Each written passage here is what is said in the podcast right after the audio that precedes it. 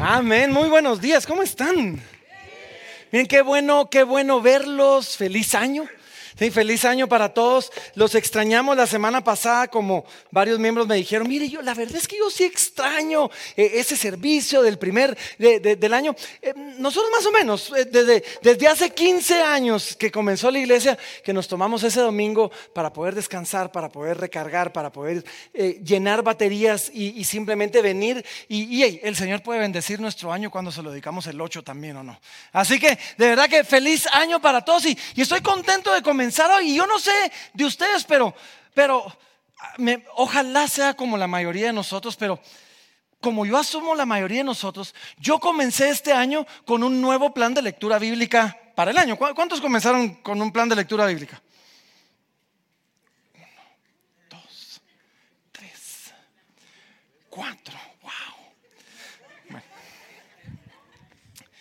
bueno junto con los cuatro piadosos que levantaron la mano el día de hoy.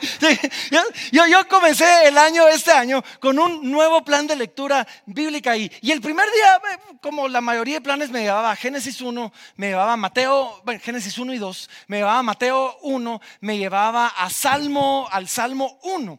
Y eh, el autor del devocional, había un devocional y después la lectura bíblica, y el autor del, del devocional hizo una observación sobre el texto de Mateo que me llamó mucho mucho la atención, mucho, mucho la atención, porque cuando el Evangelio de Mateo comienza, el, el autor, Mateo, hace, se toma el tiempo de hacernos ver de cómo todo lo que estaba pasando, estaba pasando. Y es que Jesús había venido para cumplir lo dicho por el profeta cuando dijo tal cosa. Y en los primeros cuatro capítulos leemos nosotros eso por lo menos cinco veces. Cinco veces de cómo la venida de Jesús era el cumplimiento de estas promesas de parte de Dios. Y entonces el autor de, este devocional, que es un hombre llamado Nicky, o mujer, no estoy seguro, Nicky Gumbel, eh, eh, escribía, escribía esto, y, y se los voy a poner aquí para que lo lean, pero decía, toda la historia, miren esto, toda la historia, profecía y promesa es completada en Jesús. Y después nos dice, tu vida entera es completada en Jesús. Cada parte de tu vida, tu trabajo, familia, relaciones, amistades, memorias y sueños son completados en Jesús. Ahora, todos los años, miren, todos los años como iglesia, nosotros tomamos un tiempo al principio del año para pues para presentar una nueva serie, Cambiando el Mundo, se llama nuestra serie, ahora les voy a contar de la serie. Y para, para buscar a Dios, para buscar a Dios en qué es lo que sentimos, el Señor nos está llamando a enfocarnos como iglesia en este año. No es una proclama profética, no, no, no es el año de, pero, pero sin duda es algo donde, donde nosotros decimos, ok, sentimos que el énfasis para este año debería ser esto. Entonces, nuestras actividades y nuestros eventos y, toda nuestra programación va girando alrededor de esto, de ese plan. Y este año conforme comenzamos a evaluar la historia de nuestra iglesia y conforme comenzamos a evaluar, eh, pues a buscar al Señor y, y sentir de parte de Dios qué es lo que Él nos estaba pidiendo, realmente nos dimos cuenta que como iglesia necesitamos y queremos poner mucho, mucho mayor énfasis y un mucho mayor esfuerzo en convertirnos en buenos misioneros en mejores evangelistas, realmente, en personas que no solo viven el mensaje del Evangelio, sino, sino no se pueden callar y, están compartiendo el mensaje del Evangelio con otros. Y, estamos comenzando este año con, todo. Es más, tenemos a, uno de nuestros, de nuestros jóvenes acá. ¿Dónde está Luigi? Luigi, Luigi, Luigi. Ah, por ahí está Luigi. Bien, Luigi, allá atrás está en nuestra residencia pastoral capacitándose para ser enviado como misionero a Japón en marzo de este año. Solo para que, para que se dan una idea. Así que si alguien quiere saber sobre el trabajo misionero en Japón, ahí hablan con Luigi. Y es más, si alguien lo quiere apoyar después en su, en su obra allá, ahí lo, ahí lo apoyan. Pero estamos esforzándonos porque sentimos de verdad que como iglesia no hemos sido los mejores históricamente y necesitamos mejorar en ser mejores misioneros, mejores evangelistas y, y compartir con pasión el mensaje del evangelio. Porque al fin, miren, al final del día, si de verdad toda nuestra vida se cumple en Jesús, Si, Jesús viene a cumplir todo en nuestra vida, a llenar nuestra vida con todo, seríamos demasiado egoístas si no queremos compartir eso con otros. Si no queremos compartir este mensaje de, de, esperanza y de gozo y de salvación que tenemos en Jesús con otros, porque si de verdad creemos que Jesús es el único camino, si de verdad creemos como Él lo enseñó, entonces necesitamos llamar la atención a otros para que tomen ese camino.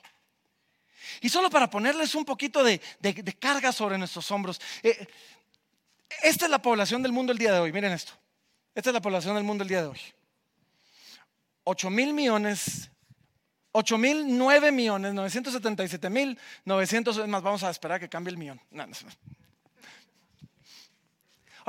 solo el día de hoy, quiero que vean esto, han nacido 193 mil personas y han muerto 96 mil personas, solo en lo que va del día. Ahora, en el mundo, las estadísticas nos dicen que alrededor del 31%, 31%, se identifica de una de otra manera en alguna denominación u otra como cristianos. Lo cual significa que de 96 mil personas, solo tenemos la esperanza que más o menos 33 mil sean salvas. Necesitamos ser mejores evangelistas. El mundo necesita desesperadamente el mensaje del Evangelio que tú y yo tenemos, que nosotros tenemos. Y así que la serie con la que vamos a comenzar e, este año se llama así, se llama Cambiando el Mundo. Y esta serie es un estudio del libro de los Hechos. Ahora, los que ya nos conocen saben que nos gusta ir capítulo por capítulo, versículo por versículo. No vamos a hacer eso en este estudio. ¿Por qué? Porque son 28 capítulos, pasaríamos aquí como 5 años. Lo que vamos a hacer es que vamos a agrupar algunos de los grandes temas del libro de los Hechos y escoger algún texto representativo de ese gran tema para poder hablar del tema. Y vamos a ir a estar, vamos a comenzar a estudiar este, este libro. Pero básicamente, el libro de los Hechos de los Apóstoles es un libro que, bueno, valga la redundancia, habla de los hechos, de las obras, de la misión, del trabajo que hicieron los apóstoles. Y es la obra que, que ellos, los apóstoles del Señor Jesucristo, guiados y empoderados por el Espíritu Santo, salieron a hacer. Y, ahí vemos el inicio de la primera iglesia, vemos cosas como la primera vez que a los cristianos les dijeron cristianos, por, ejemplo, y vemos cómo el Evangelio comienza a esparcirse por todo el mundo. Pero saben, el libro de los hechos es al final de cuentas la historia de un grupo pequeño de personas, 120 para ser exactos, que comenzaron. Sea, un grupo un poco más pequeño que lo que estamos aquí el día de hoy que fueron llenos del Espíritu Santo y empoderados por el Espíritu Santo salieron y cambiaron el mundo. Transforma y no tenían internet, no tenían nada de lo que nosotros tenemos el día de hoy y salieron y cambiaron el, mundo. Y, Hechos tiene 28 capítulos y hay varios ministerios, aún eventos. Es más, yo les he contado que Casa Libertad es parte de un, de un ministerio llamado Hechos 29 o Acts 29. Pero, por ejemplo, Casa de Dios eh, tiene un evento de jóvenes llamado Hechos 29. Y la idea de estos eventos, y yo estoy de acuerdo con ello, es que, o de estos ministerios, es que el libro de los Hechos tiene 28 capítulos. Pero sabes que la historia de la iglesia se sigue escribiendo el día de hoy. La seguimos escribiendo tú y yo. La sigue escribiendo nosotros, cada uno de nosotros que somos su pueblo, que somos su iglesia. Seguimos escribiendo el libro de los hechos de los apóstoles, el libro de los hechos de los discípulos del Señor Jesucristo. Y así que hoy vamos a comenzar a, ver la historia de estos primeros apóstoles, pero sobre todo vamos a ver qué fue lo más esencial que ellos necesitaron para llevar a cabo su misión. Así que acompáñenme, Hechos capítulo número 1, y vamos a comenzar en el versículo número 1. Sí, Hechos 1, 1. Y los primeros tres versículos son básicamente una pequeña introducción del libro. Entonces nos comienza diciendo así, dice, en el primer tratado, oh Teófilo, Hablé acerca de todas las cosas que Jesús comenzó a hacer y a enseñar. Hasta el día en que fue recibido arriba, después de haber dado mandamientos por el Espíritu Santo a los apóstoles que había escogido. Entonces, en este primero, primeros dos versículos vemos un par de datos interesantes. Primero, el autor del libro de los Hechos es Lucas. Ahora, Eso no lo dice el, versículo. Entonces, ¿cómo lo sabemos? Si ustedes se fijaron, dice en el primer tratado o Teófilo. Si ustedes se van al Evangelio de Lucas, el Evangelio de Lucas está dedicado al excelentísimo Teófilo. Y es que Lucas había sido comisionado por Teófilo, que curiosamente significa amigo de Dios, ¿sí? Teófilo, que le pidió que le narrara toda la historia de lo que había hecho Jesús. Entonces, él escribe un primer tratado, el Evangelio de Lucas. Y en el Evangelio de Lucas, él nos escribe todo lo que Jesús comenzó a enseñar y a hacer. Y la segunda parte, el evangelio, eh, no el evangelio, perdón, eh, el libro de Hechos de los Apóstoles nos narra a nosotros qué es todo lo que Jesús hizo y enseñó, pero ahora por medio de sus discípulos, por medio de los apóstoles. Entonces nos dice esto, que básicamente el Señor, después de resucitar, llama a sus discípulos y está con ellos y les comienza a dar instrucciones, les comienza a dar mandamientos. Y los mandamientos básicamente eran estos. Sigan haciendo lo que yo comencé y sigan enseñando lo que yo estuve enseñando. Ahora, de alguna manera, la historia de la iglesia comienza en este momento, en ese momento en el que Él es tomado arriba. El Evangelio de Lucas termina con la ascensión de Jesús y el, libro de los Hechos de los Apóstoles comienza con la ascensión de Jesús.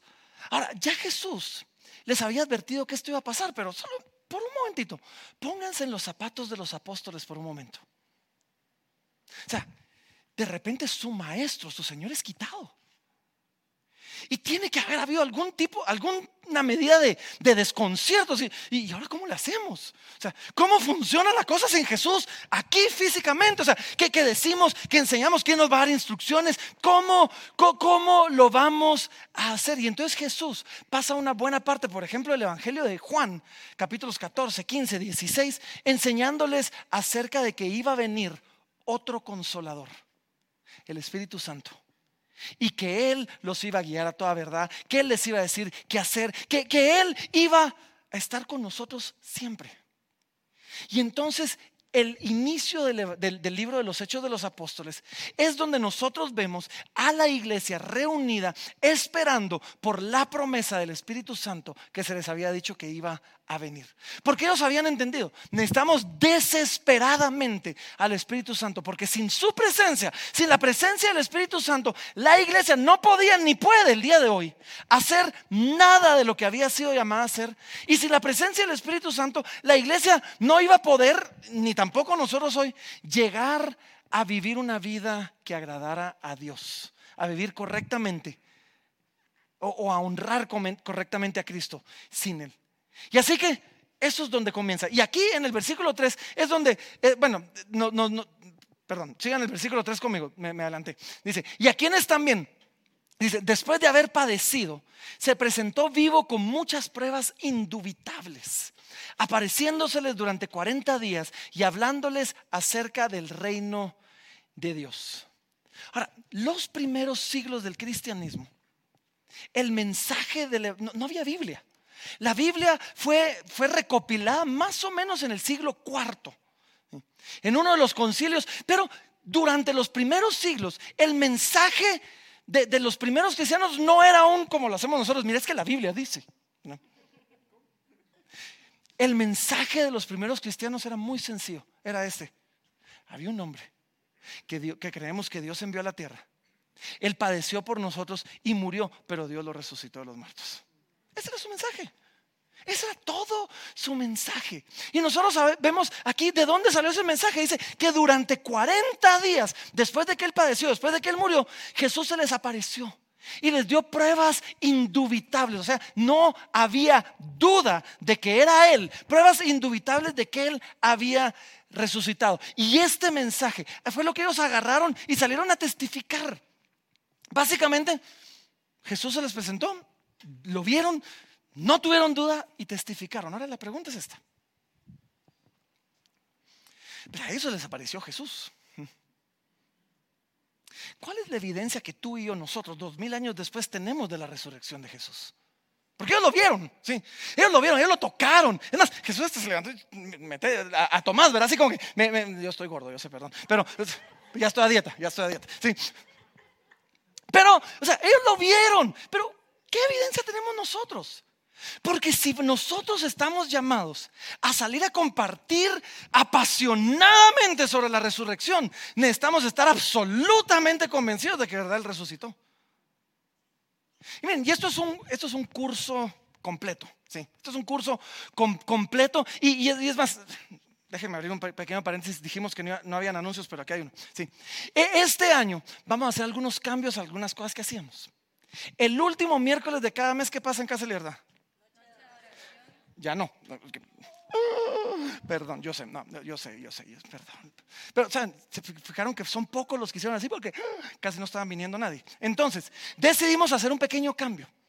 El, el último miércoles de cada mes vamos a tener una noche especial. ¿sí? Puede ser adoración o puede ser algo más. Simplemente vamos a darnos la libertad. Y este primer mes, en el mes de enero, vamos a tener un tiempo donde vamos a dedicarnos a responder las preguntas más comunes que mucha gente tiene acerca de Dios y del cristianismo. Ahora, no lo vamos a hacer en, vivo en el sentido que ahí mismo salgan las preguntas, escríbanos las preguntas, queremos prepararnos, queremos asegurarnos de tener buenas respuestas y bien preparadas. Así que escríbanos, es fácil, dudas arroba casadelibertad.org, dudas, y ahí nos escriben cualquier pregunta y nosotros lo vamos a estar respondiendo. Pero, pero, ahora, regresando a esto, una de las preguntas es esta, ¿cómo, cómo sabemos que Jesús resucitó? Y, para mí, o sea, otras puede ser un curso, pero para mí la mayor evidencia de la resurrección de Jesús, porque no hay una tumba donde podamos, hay una tumba en Jerusalén, pero está vacía, pues. Pero para mí la mayor evidencia son los apóstoles. Su vida, sus hechos, sus obras, su pasión, su ministerio, su predicación, pero sobre todo, ojo, sus muertes. Eso para mí es la mayor evidencia de la resurrección, porque saben, algo pasó en ellos. Ellos vieron algo. Algo que los transformó por completo. Y es que ellos, ellos eran un pequeño grupo de cobardes que dejaron a su maestro solo en la cruz.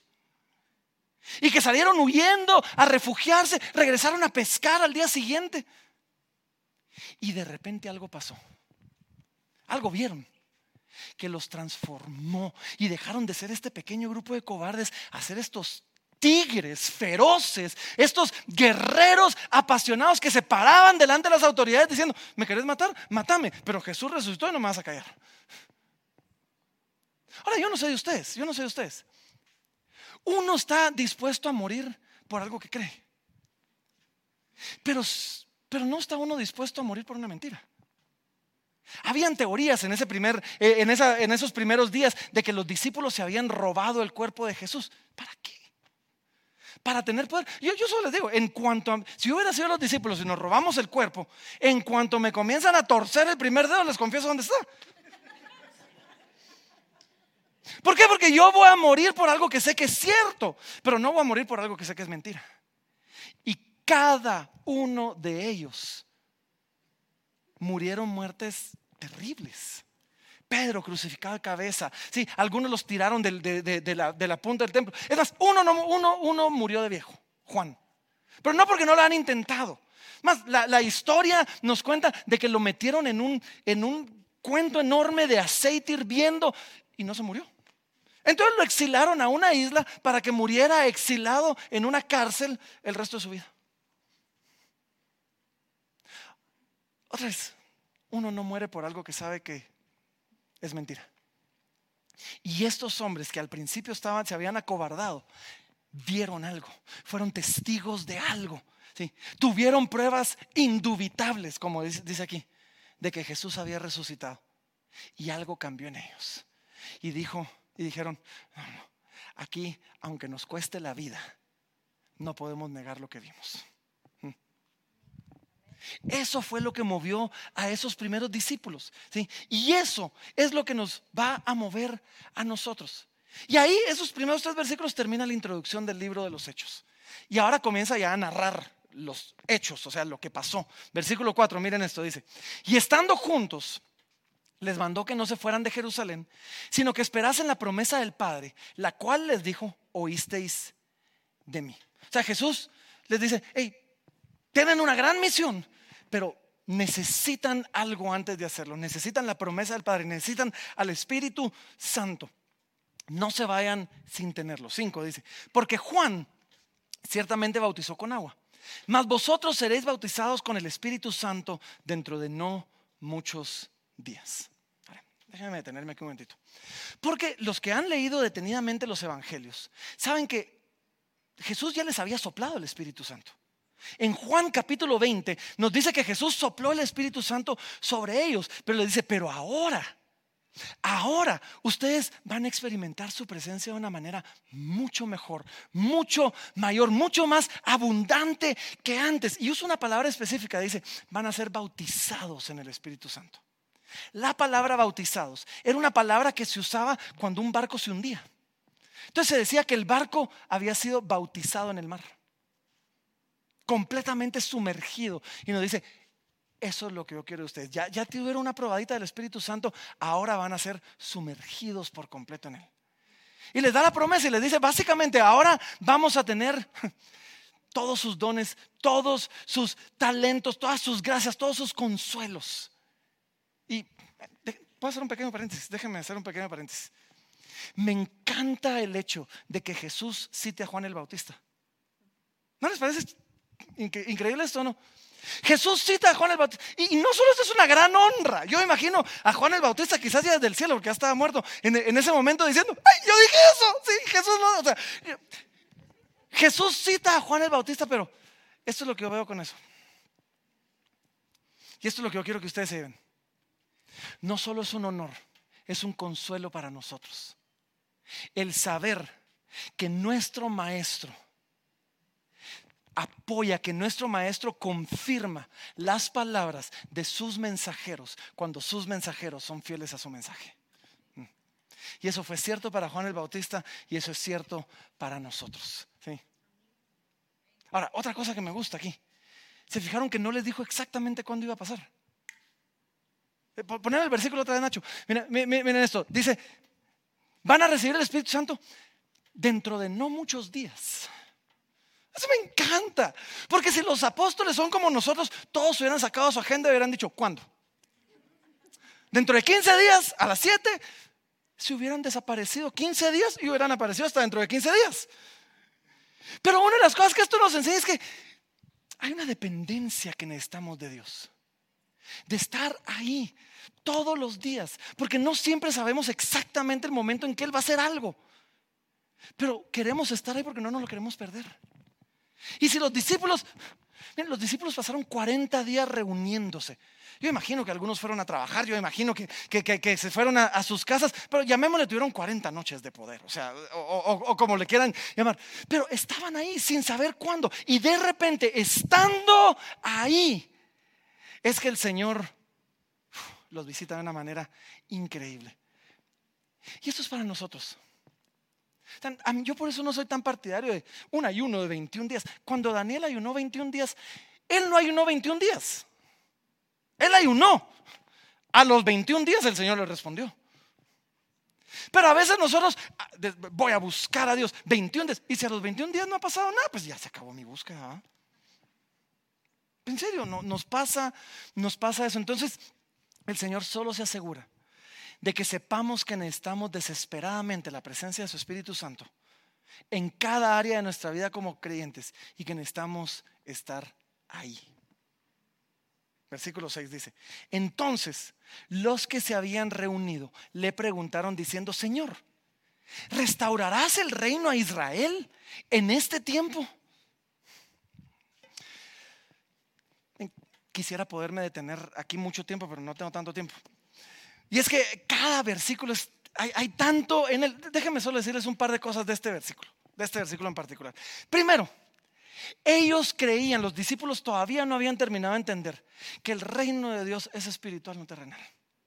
Es un reino espiritual que después salpica e inunda y transforma al mundo. Pero ellos estaban así como que, Señor, ¿será que este es el tiempo donde entonces vamos a echar a los romanos para que restaures el reino de Israel.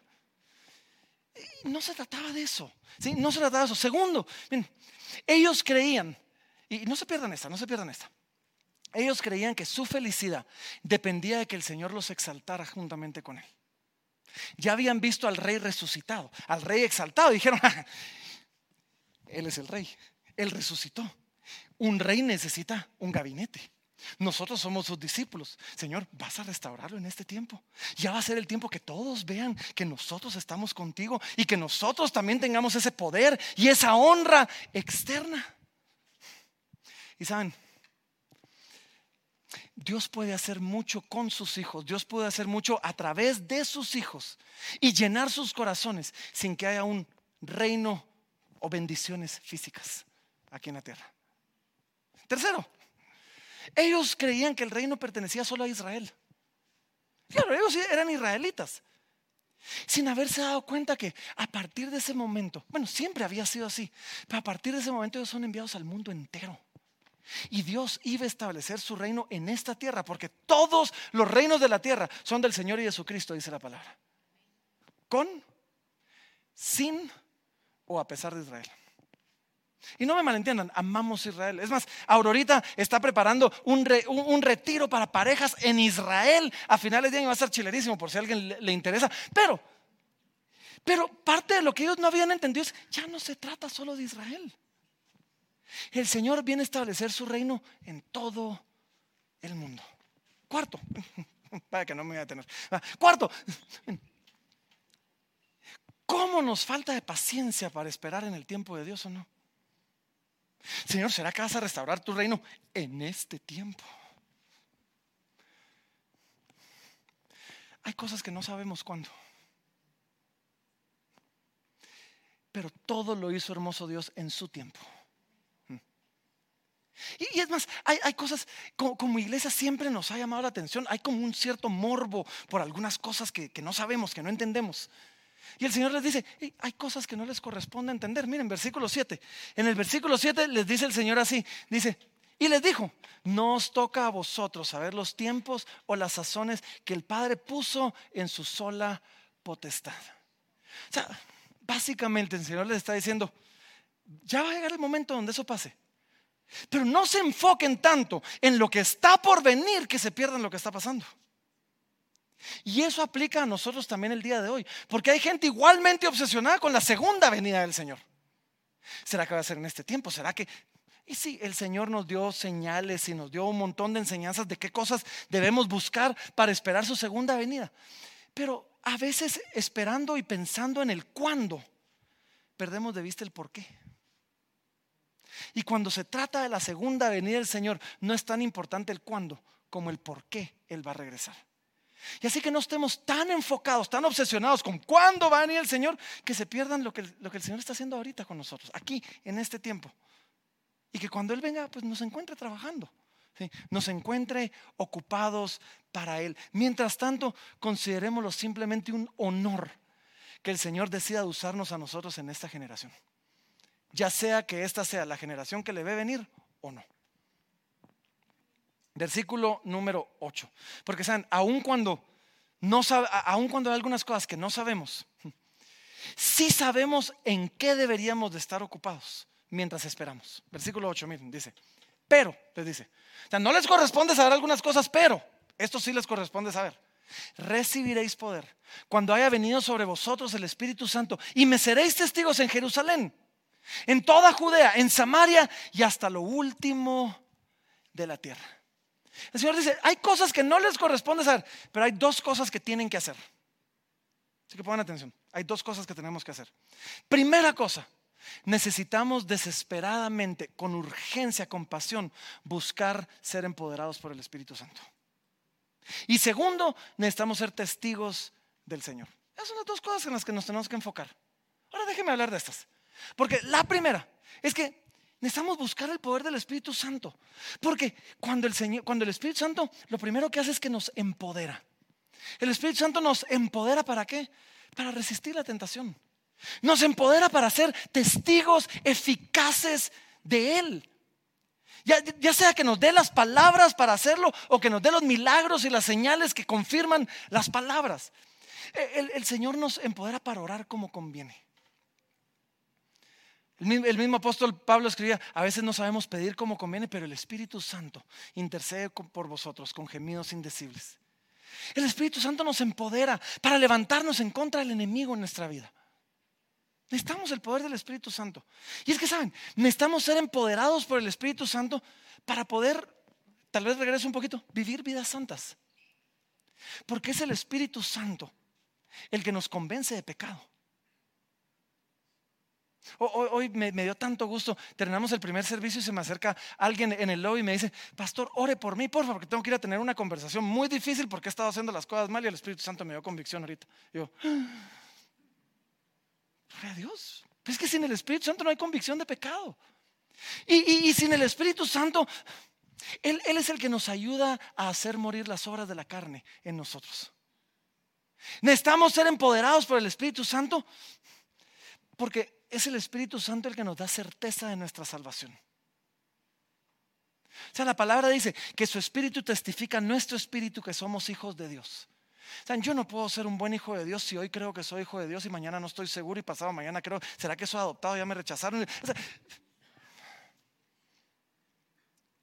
su Espíritu Santo me dice, tú sos un hijo de Dios y me quita toda duda en mi corazón y me permite entonces descansar con la confianza de que Él es mi Padre. Necesitamos al Espíritu Santo porque Él, para saber qué hacer, e-, Él nos guía. Jesús dijo que el Espíritu Santo nos iba a guiar a toda la verdad, nos iba a decir qué es lo que debemos hacer. Y necesitamos al Espíritu Santo porque Él es el que nos permite tener comunión, tener unidad, tener comunidad entre cristianos. Y vaya que la necesitamos. Ahora, la segunda cosa, dice, recibiréis poder y me seréis testigos. Necesitamos, mientras esperamos, buscar el poder de Dios y ser testigos de Dios. ¿Sí? Ahora, un dato curioso, poneme el versículo 8, Nacho, porfa. Quiero que vean esto. Porque aquí nos dice que me seréis testigos y dice, en Jerusalén, en toda Judea, en Samaria y hasta lo último de la tierra. Ahora, para los que les gusta estudiar la Biblia, esto nos da a nosotros la estructura del libro de los Hechos. Porque los capítulos 2 al 7 del libro de los Hechos son los apóstoles siendo testigos en Jerusalén. Los capítulos 8 al 12 del libro de los Hechos son los apóstoles siendo testigos en Judea y en Samaria. Y los capítulos del 13 en adelante son los viajes misioneros de Pablo, donde se está llevando el Evangelio hasta lo último de la tierra. Entonces, esta es la estructura de todo el libro de los hechos. Ahora, miren qué es lo que pasa después, dice, versículo 9. Y esto solo, si alguno como yo, yo cuando era pequeño, no sabía qué había pasado con Jesús después de que resucitó. Tal vez solo yo tenía esa duda, pero hasta una vez le pregunté a mi mamá, ¿y qué pasó con Jesús? O sea, después pues creció y se volvió viejo y se murió. ¿O qué pasó con Jesús? Esto es lo que pasó. Versículo 9 dice, y habiendo dicho estas cosas, viéndolo ellos, fue alzado y le recibió una nube que le ocultó de sus ojos. Y estando ellos con los ojos puestos en el cielo, entre tanto que él se iba, he aquí se pusieron junto a ellos dos varones con vestiduras blancas, los cuales también les dijeron, varones galileos, ¿por qué estáis mirando al cielo? Este mismo Jesús que ha sido tomado de vosotros al cielo, así vendrá como le habéis visto ir al cielo. Inmediatamente, con su partida, viene la promesa de su regreso. Y esta promesa, ojo, y otra vez, esto podría ser, podríamos pasar meses, años hablando solo de esto. Pero esta promesa es la que sostuvo a la iglesia durante los periodos difíciles, la que ha sostenido durante dos mil años a la iglesia y la que debería sostenernos a nosotros. Y es la promesa de que Jesús va a regresar un día. Porque, verán, en aquel entonces a los cristianos los perseguían, los mataban, los echaban a los leones. Yo me imagino que más de alguno en algún momento digo, no, yo no quiero nada con esto. O sea, desde que soy cristiano me persiguen, perdí mi familia, mataron a mi papá. O sea, ¿de, qué me.? Y, y, más de alguno que ya estaba a punto de tirar la toalla, otro levantaba la mano y le decía, Carlos, tranquilo. Y el Señor va a regresar. Y esa promesa era lo que les daba fuerza de seguir adelante. Era lo que les decía, sí, ahorita todo está mal y ahorita la cosa es difícil, pero ya va a venir el Señor y cuando Él venga, Él va a componer al mundo, Él va a hacer justicia, Él va a vengar a sus escogidos, Él va a hacer justicia en la tierra, Él va a restaurar la tierra entera. Y es que tal vez a nosotros no nos están persiguiendo hoy. Y tal vez tu problema no es que te van a echar al circo romano. Pero seguimos viviendo en un mundo caído. Seguimos viviendo en un mundo quebrantado. Estaba hablando con alguien en el primer servicio y le digo, ¿y cómo te inició el año? Pues tuve que despedir un montón de gente porque no nos dieron un proyecto. Ahora, la promesa que sostuvo a la iglesia es la misma que nos sostiene hoy. Del decir, pero va a llegar un día donde no va a tener que comenzar mi año despidiendo gente. Porque todo va a funcionar como debería. Pero va a llegar un día donde no va a comenzar eh, el año contemplando la posibilidad del divorcio. Pero va a llegar el día donde no voy a comenzar el año viendo enfermedad y viendo tristeza. Eh, va a llegar el momento. Y mientras tanto nos aferramos a esa promesa diciendo que ese mismo Señor que fue tomado a nosotros un día va a regresar y cuando Él regrese, Él va a restaurar todas las cosas. Amén. Ahora, mientras esperamos el regreso, ¿qué estaba haciendo la iglesia? Miren esto, versículo 12. Entonces volvieron a Jerusalén desde el monte que se llama del Olivar, el cual está cerca de Jerusalén, camino de un día de reposo. Y entrados subieron al aposento alto donde moraban Pedro y Jacobo, Juan, Andrés, Felipe, Tomás, Bartolomé, Mateo, Jacobo, hijo de Alfeo, Simón el celote y Judas, hermano de Jacobo. ¿Alguien contó cuántos? 11. Esta es la última vez que leemos nosotros en las escrituras que los once apóstoles restantes estaban reunidos. Es más, de algunos de ellos es la última vez que escuchamos. No volvemos a saber nada. Y después dice, todos estos perseveraban unánimes en oración y ruego con las mujeres y con María, la madre de Jesús, y con sus hermanos. Dato curioso, también es la última vez en la Biblia que se menciona a María, la madre de Jesús. La última vez en todas las escrituras. Sí. Ahora, el Señor se va, les da la promesa de su regreso y les dice, esperen mi venida. Y mientras esperan, ¿qué hace la iglesia? Hace dos cosas. Oran y ruegan al Señor. Y se reúnen a orar y a rogar al Señor.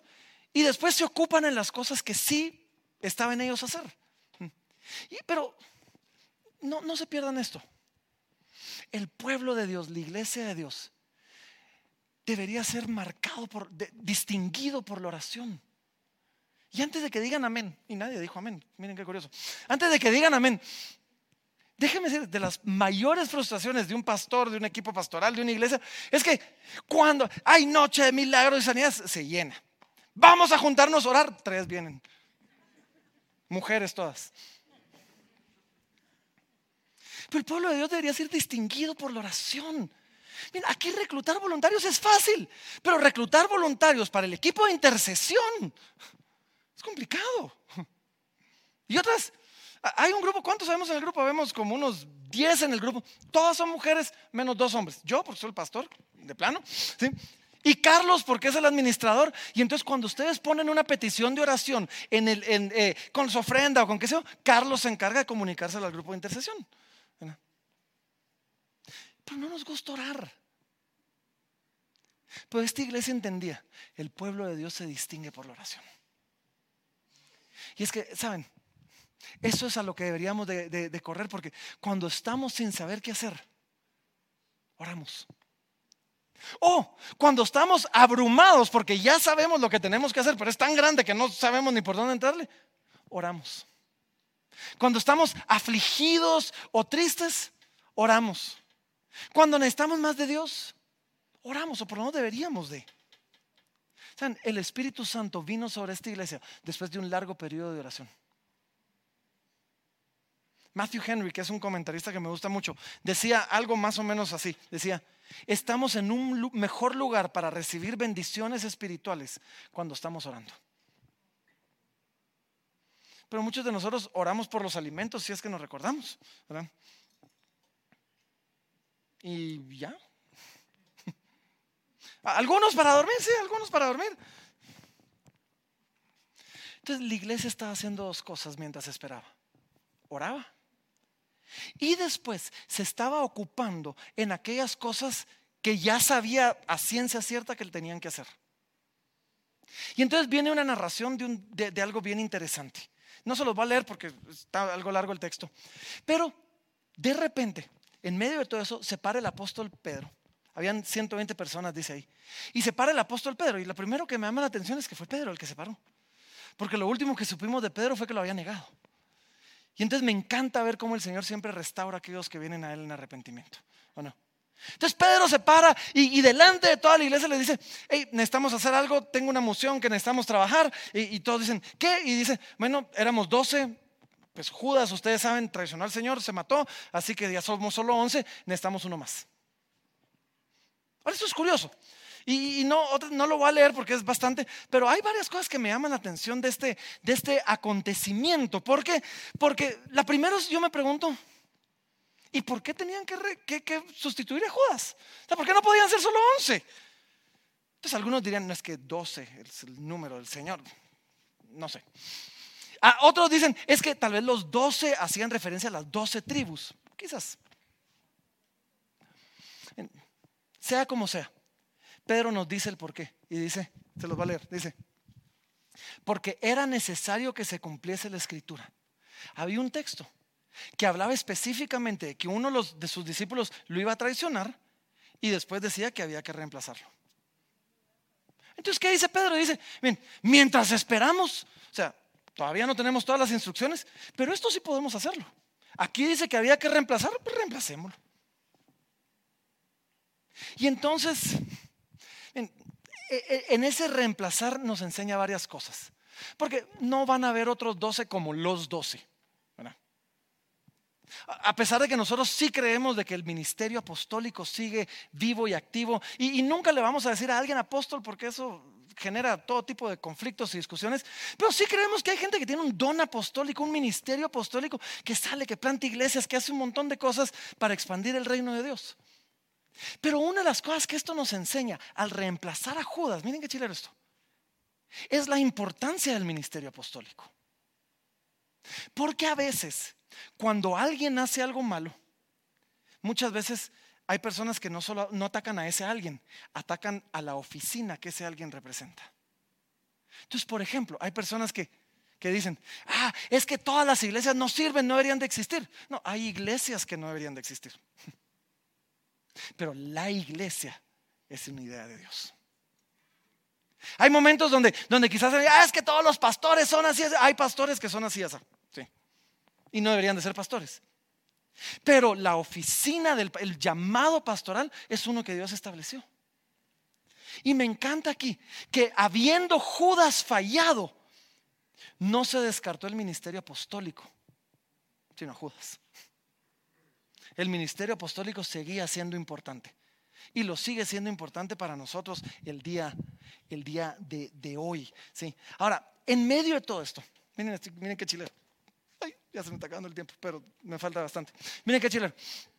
En medio de todo esto, escogen a dos, escogen a dos. Entonces traen dos candidatos, Matías y José. No sabemos nada de ellos. Lo único que sabemos es que José era conocido como el justo. Y dice que oran, echan las suertes y la suerte cae sobre Matías y Matías se convierte en el número 12 y no volvemos a saber nada de él. Pero esto no, tiene nada que ver con Matías. Ahora, hay un dato curioso. Si volvemos a saber de José, el que no eligieron. En Colosenses capítulo 4 se menciona a quien yo creo no estoy seguro, pero quien yo creo es José. Solo que no le llama José, le llama Jesús el justo. Otra vez usa ese título. Hay nombres en, la Biblia que, o sea, José, Jesús, Josué es el mismo nombre en su raíz. Eh, Santiago, Jacobo es el mismo nombre. Entonces hay muchos creen que este José, el justo, es el mismo Jesús, el justo de Colosenses 4. ¿A dónde voy con esto? Y esto me encanta. A José no lo eligieron. Pero no tomó la actitud que a veces tomamos de, ah, pues ya que no me eligieron, pues entonces no quiero nada. Él no necesitaba el título para servir al Señor. Y él dijo, quizás no soy uno de los doce.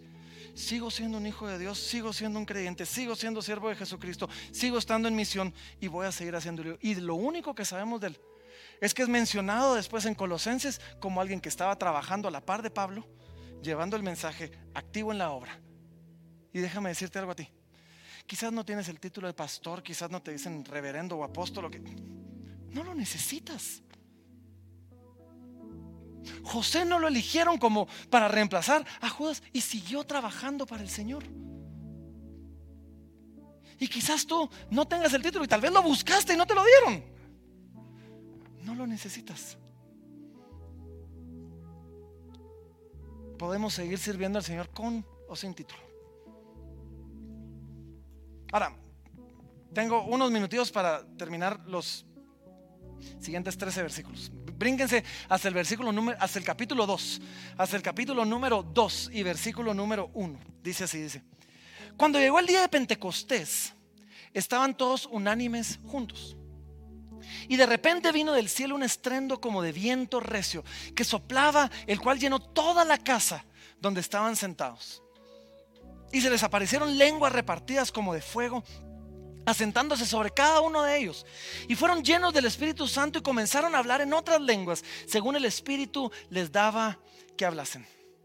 Bien, lo primero que pasa es que cuando, y quiero que vean esto, cuando el Espíritu Santo viene, le reparten lenguas.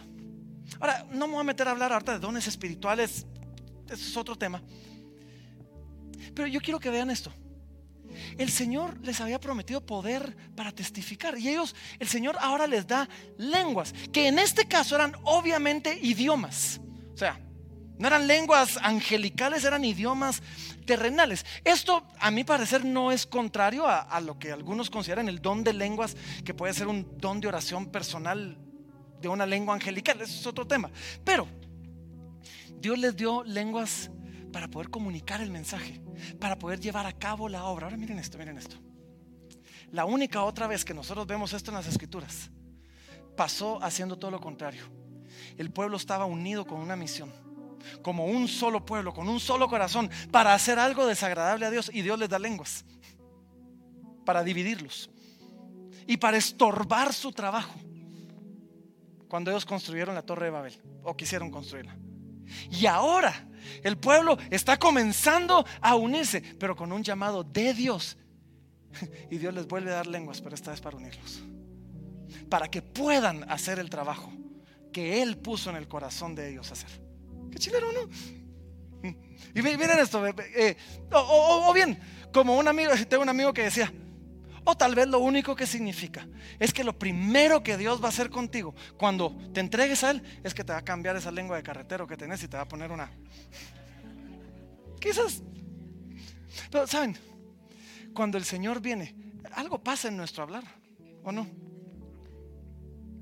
Estaba platicando con, una de nuestras jóvenes hace un momentito que, que me comentó que se quería bautizar y todo la vi contarle su testimonio a Carlos, después me lo contó a mí, después le di como, algo pasa en nosotros cuando el Espíritu Santo viene, cambia la forma en que hablamos, ¿o no? Versículo 5 dice, moraban entonces en Jerusalén judíos, varones piadosos de todas las naciones bajo el cielo, y hecho este estruendo, se juntó la multitud y estaban confusos porque cada uno les oía hablar en su propia lengua. Y estaban atónitos y maravillados diciendo, mirad, ¿no son galileos todos estos que hablan? ¿Cómo pues les oímos nosotros hablar cada uno en nuestra lengua en la que hemos nacido? Partos, medos, elamitas y los que habitamos en Mesopotamia, en Judea, en Capadocia, en el Ponto y en Asia, en Frigia y en Panfilia, en Egipto y en las regiones de África más allá de Sirene y romanos aquí residentes, tanto judíos como prosélitos, cretenses y árabes, les oímos hablar en nuestras lenguas las maravillas de Dios. ¿Qué les dijo Jesús? Recibiréis poder y me seréis testigos. Viene el Espíritu Santo y ojo, viene sobre estos 120, pero es notorio a todos a su alrededor. Y es que cuando el Señor te toca es notorio a todos a tu alrededor. Y lo primero que hace les da poder para testificar con nuevas lenguas. Y había gente de todas partes. Y es bien chileno, si ustedes ponen en el mapa todas estas nacionalidades, es bien, bien interesante lo, lo que pasa. Pero, para nosotros, ¿qué nos enseña? Tú y yo tenemos un llamado.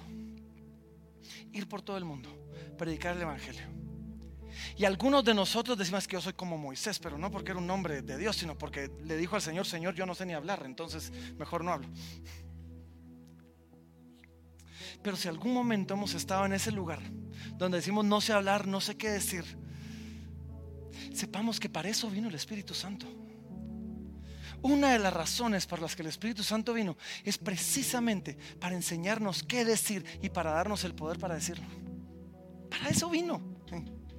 Y así que si alguna, si alguna vez tú te has preguntado qué decir cuando quieres hablar sobre Jesús, di esto.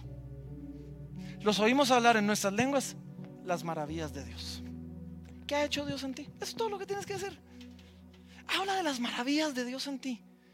Comienza a hablar de la increíble gracia de Dios que nos sostiene. De la increíble misericordia de Dios que nos da vida todos los días, que nos salva. Comienza a hablar de lo maravilloso que es que Dios nos haya salvado y de la forma en que lo hizo. Envió a su Hijo al mundo. Dejó su trono, vino a la tierra. vivió una vida perfecta, murió en una cruz, resucitó al tercer día. O sea, solo habla de las maravillas de Dios. El mensaje del Evangelio desde el primer día comenzó a ser comunicado a todo el mundo. Y, sigue siendo así. Y fue comunicado por, por, el grupo quizás de los más inadecuados. Se nos dice que eran gente sin letras del vulgo, ignorantes. Y hoy el Señor sigue levantando a gente que simplemente le dijo que sí y le sigue dando ese mismo espíritu. Y en ese momento, por así decir, es el banderazo de salida para la iglesia, decir, bueno, vayan a cambiar el mundo. Y otra vez, un grupito de 120 personas, menos de los que vemos aquí, empoderados por el Espíritu Santo, transformaron al mundo al punto que hoy tenemos un antes de Cristo y un después de Cristo. Y hoy hay, hay, cosas enraizadas en nuestra cultura que son cristianas, que no eran así en el mundo. Amar a tu prójimo no era así antes de Cristo. Y ahora hay gente que se las lleva de muy piadosas porque ¿de dónde lo aprendieron? De estos 120 que salieron a cambiar el mundo. Y hoy el Señor nos llama a nosotros y nos da el mismo Espíritu Santo para que todos los días nosotros hablamos cara a cara con familiares, con amigos, con compañeros de estudio, de trabajo. Hablamos con personas en la fila del banco, con, en el súper, en, cualquier otro lugar. Y cada una de esas interacciones es una oportunidad, no solo para tener una conversación, para compartir el Evangelio. Y, y este año yo les pido esto. Órenle al Señor y díganle, Señor, ayúdame a aprovechar cada una de esas interacciones a no darlas por sentadas, a ser intencional en decir, hoy quiero compartir el Evangelio. Y después deja que el Espíritu Santo, el mismo Espíritu que llenó a los apóstoles, te use. Te dé palabras, te deje que decir, porque a nosotros también se nos dio el Espíritu Santo. Él también te va a empoderar a ti. Él también nos va a respaldar con su poder para hacer sus obras. Y Él también nos va a entrenar y nos va a capacitar para que lo hagamos. Y de eso se trata esa serie. Cambiando al mundo se trata de ver el ejemplo de los apóstoles y cómo ellos pues interactuaban con otros. Cómo ellos fueron empoderados por el Espíritu Santo. Cómo ellos fueron capacitados por el Espíritu Santo y nosotros por, por la iglesia ahora para toda buena obra. Y cómo ellos cambiaron al mundo. Y nosotros estamos llamados a hacerlo también. Así que poco a poco les vamos a ir contando más sobre los planes y las actividades que tenemos ahí preparadas. Pero déjenme terminar leyendo dos versículos más y termino. Sí, y dice así. Y estaban todos atónitos y perplejos, diciéndose unos a otros, ¿qué quiere decir esto? Mas otros burlándose decían, están llenos de mosto, están borrachos. Entonces déjame decirte, si los discípulos se burlaron de nosotros también, está bien. Pero algunos van a querer averiguar más. ¿Qué quiere decir esto?